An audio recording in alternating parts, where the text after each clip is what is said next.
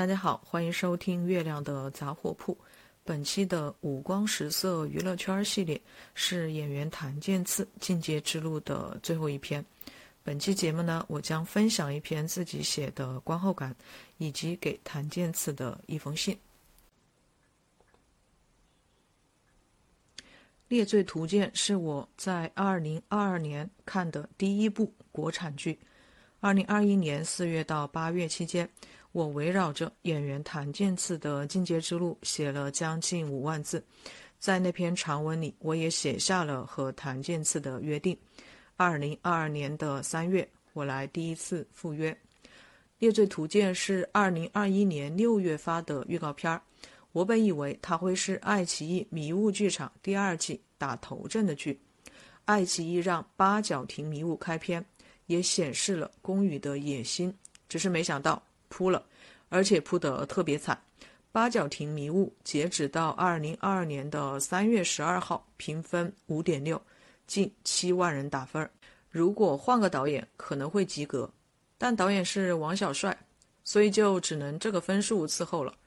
王小帅是第六代导演的首位大满贯选手，二零零一年凭借十七岁的单车斩获柏林银熊奖，二零零五年。青红获戛纳评审团奖，二零一四年《闯入者》入围第七十一届威尼斯主竞赛单元。八角亭迷雾的演员阵容堪称豪华，怎么看都不像要扑的样子。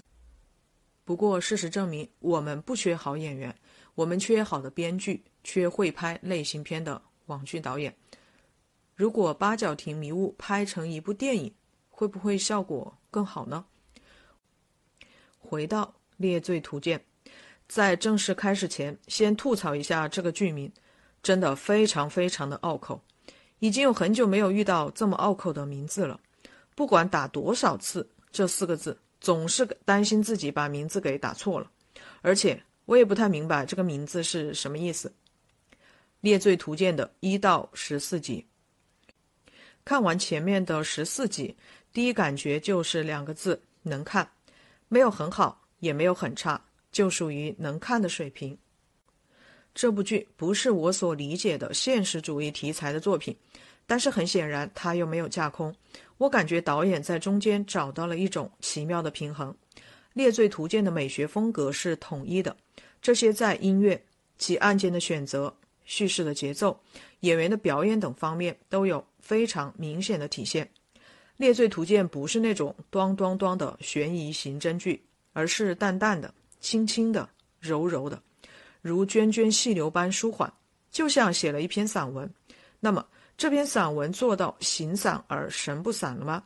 我是这样理解的：《猎罪图鉴》试图在观众的心里泛起涟漪，荡起一点余波，但是波及范围有多大，完全取决于每一个个体。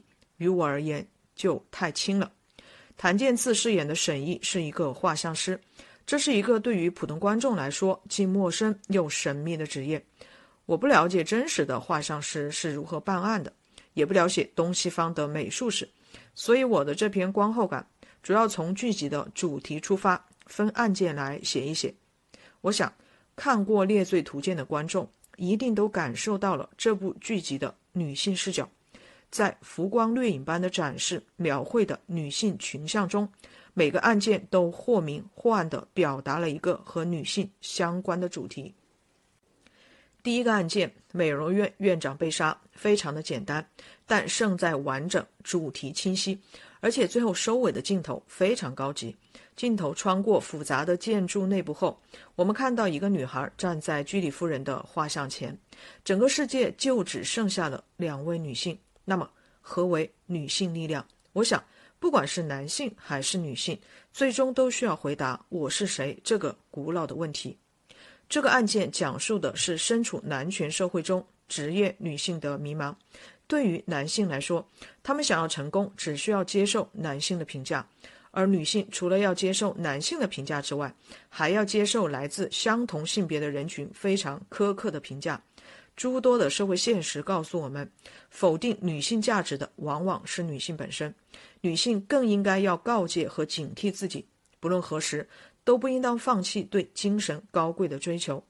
案件结束时的那个镜头，就是放到一部电影里也是非常漂亮的。导演用视听语言的方式完成了人文关怀，这就是我前面提到的余波。希望看完这个案件的女性能够获得一些或许是微不足道的力量。第二个是校园埋尸案，讲了非常多的内容。校园霸凌，男生和女生因为不同的原因，同时对任小璇的霸凌，老师对任小璇的猥亵。老师是男性和权力的双重象征，青春的滤镜。沈毅打着伞站在一个阴冷的雨天，任小璇坐在温暖的阳光下，正沉浸在美好的遐想中，内心的慌乱、不确定性以及幻灭，最后落在两个女孩未完成的相互救赎上。很显然，两集装不下如此多的内容，改编成一部电影会不会更加合适呢？在我看来，第三个案件骗婚杀人案是没有内容的，它更像一个过渡性质的案件。最重要的目的当然是要加深沈毅和杜成之间的关联。这个案件如果硬要提炼主题的话，那就是女性的执念与迷失。不过这个小案件非常的好看，这些好看都落在了表演上。在前面六集里，CD Home 充分体现出了自己的专业性。对于选角团队来说，口碑是最重要的。选演员就像搭一桌菜，他们需要用自己的专业能力把这一桌子菜搭好，从而让资方满意。从表演层面来讲，选角团队力荐的演员应当有两个最基本的前提：一是合适，二是戏好。前面三个单元案件的演员都选得非常合适，特别是饰演楚英子的高叶，这个女演员很漂亮，重点是会演戏。高叶长着一张有故事感的脸，让观众很想去了解他。楚英子这个角色大概有五场戏，但是给我留下了比较深刻的印象。此外，在吴姐和张局办公室对峙的一场戏里，两位演员的情绪都是饱满而充沛的，我也感受到了秦海璐的功力。听完张局的话，如果是我坐在他的对面，那么我愿意再相信他一次。我想，这就是好的表演。沈毅这个角色在前面六集都比较温吞，谭健次在表演时一直是收着在演。这里的收不是他故意提醒自己要收着，因为如果这样演的话，会让观众觉得设计的痕迹过重。我感觉谭健次在拍摄《猎罪图鉴》期间应该是很享受这个角色的。我去比对了之前他塑造的一系列角色，确定沈毅是一个全新的形象。作为画家的沈毅也出场了几次。这个形象和画像师沈毅有着较大的反差，看看后续谭健次的处理。这里再展开写一点内容，在拍《猎罪图鉴》时，谭健次作为男一号的杀破狼已经拍完了，但是杀破狼变数极大，而《猎罪图鉴》就不一样了。演员心里非常清楚，他会在一个确定的时间面试。对于谭健次来说，他要克服的是职业生涯的第一个男一号将会给自己带来的杂念。说的简单点，这时你的脑子里会有很多想法，表演时特别容易用力过猛，就是试图证明自己。网剧还稍微好一点，如果是电影的话会更加残酷，可能资本就只给你一次机会。因此，在表演的当下要做的专注是非常困难的。在第六集里，谭健次有一个可以飙演技的时候，就是他在车上发现了司机是楚英子的同伙时。这里是可以耍一耍的，但是谭健次却放弃了，他克制住了自己想要表演的欲望，没有将演员的第一自我凌驾于第二自我及角色之上。作为画像师的审议的所有震荡都是在内心完成的，在外部表现上他非常平和。前面埋下的伏笔，总是喜欢在车上睡觉，也终于在这里见了分晓。当沈毅醒来，发现自己身处险境时，冷静。理性才符合这个人物的性格特质，所以在这一段里不能出现一些很 drama 的表情，这应该是一段充满张力的表演。谭健次需要演出的就是沈毅的真实反应及情绪的变化，表演情绪变化是演员的基本功。在我看来，好的表演就是流畅，情绪变化是由内而外的，即演员要控住表演的心理节奏。只要这段表演没有让我感到演员在刻意控制，我就会给及格分。而更高阶的是，演员让我放弃自己的评价标准，从而愿意进入到他的表演体系里。在第四个案件绑架案中，第一次出现了男性罪犯，但是这个案子拍得很浅。如果回归到女性视角的话，那么需要回答的是这样一个问题：在一段亲密关系中，自己爱的到底是什么？在剧中，黄木瑶似乎并没有接受作为本体的陈明峰。沈毅和杜成送走黄木瑶后，两人站在阳光下。但我希望此刻能享受阳光的人是陈明峰，已经很久没有升华段落了。现在这样的处理方式对陈明峰被偷走的人生没有任何人文关怀，有些遗憾。贺红的案件应该要等到结束的时候才会揭晓答案，那么就放到最后来写。之后的家暴案又回到了正常的叙事里，这个案件写的是女性之间的互助，却带着一丝壮烈的味道。在面对家暴这个社会性议题时，我们当然不希望是用剧中的这种互助来解决问题。只是在我们无法撼动那些社会观念甚至是制度之前，作为个体，只能让自己变得更加的强大。这个案件作为第一个案件的延伸，它告诉我们，女性的独立包含着方方面面的内容。同时，我们也需要将这些内容一一践行。接下来的这个案件有两个值得注意的切面。我们几乎可以说，刘小叶的人生前半段是被他的母亲所主宰的。有时，父母在子女童年时的一个做法或是想法，就会对后者产生决定性的影响。如果这是先天的话，那么公安局的小刘画出三只眼的那个女孩，则代表着后天的一种可能。不管是在职场还是在生活里，我们都希望遇到贵人。在关键时刻点拨一下，悟性高的人就通了。小刘无疑是幸运的，在初入职场就遇到了沈毅这样的大佬，这会让他少走很多很多的弯路。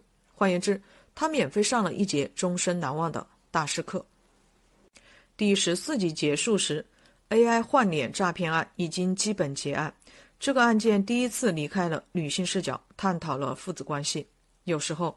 父母可能会用一些子女无法察觉，甚至是无法理解、接受的方式爱着他们。不识庐山真面目，只缘身在此山中。在影视作品里，子女往往需要通过第三人的转述，才能理解这其中的弯弯绕绕。不过，在真实的生活中，却经常一地鸡毛，甚至千疮百孔。当沈毅看到老师的尸体时，他流下了眼泪。这是沈毅第一次在外人、观众面前。表露自己的情感。看完十四集后，对于沈毅这个角色，我感到有些遗憾。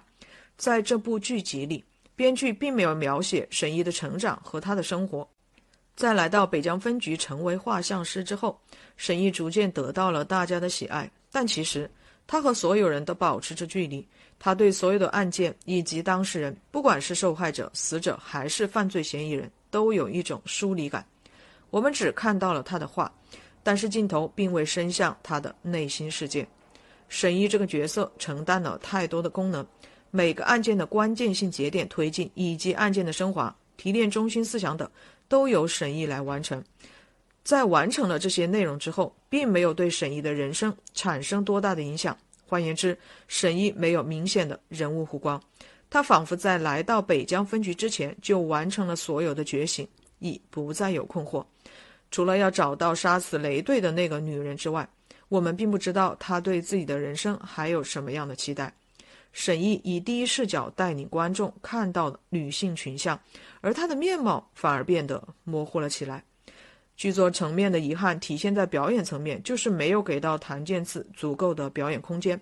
说的通俗点，就是重场戏太少了。沈毅这个角色好演吗？其实也没有那么好演，演不好观众会觉得装。就算演好了，好像又差点意思。观众能记住的大多都是出彩的角色，因此在我看来，《猎罪图鉴》对于谭健次的挑战并不大。我之前的总结是，谭健次善于通过自己的感受去调抓角色或者说人物的状态。事实上，距离上一次看他的表演已经过去了一年的时间。让我感到欣慰的是，谭健次的戏并没有往下掉。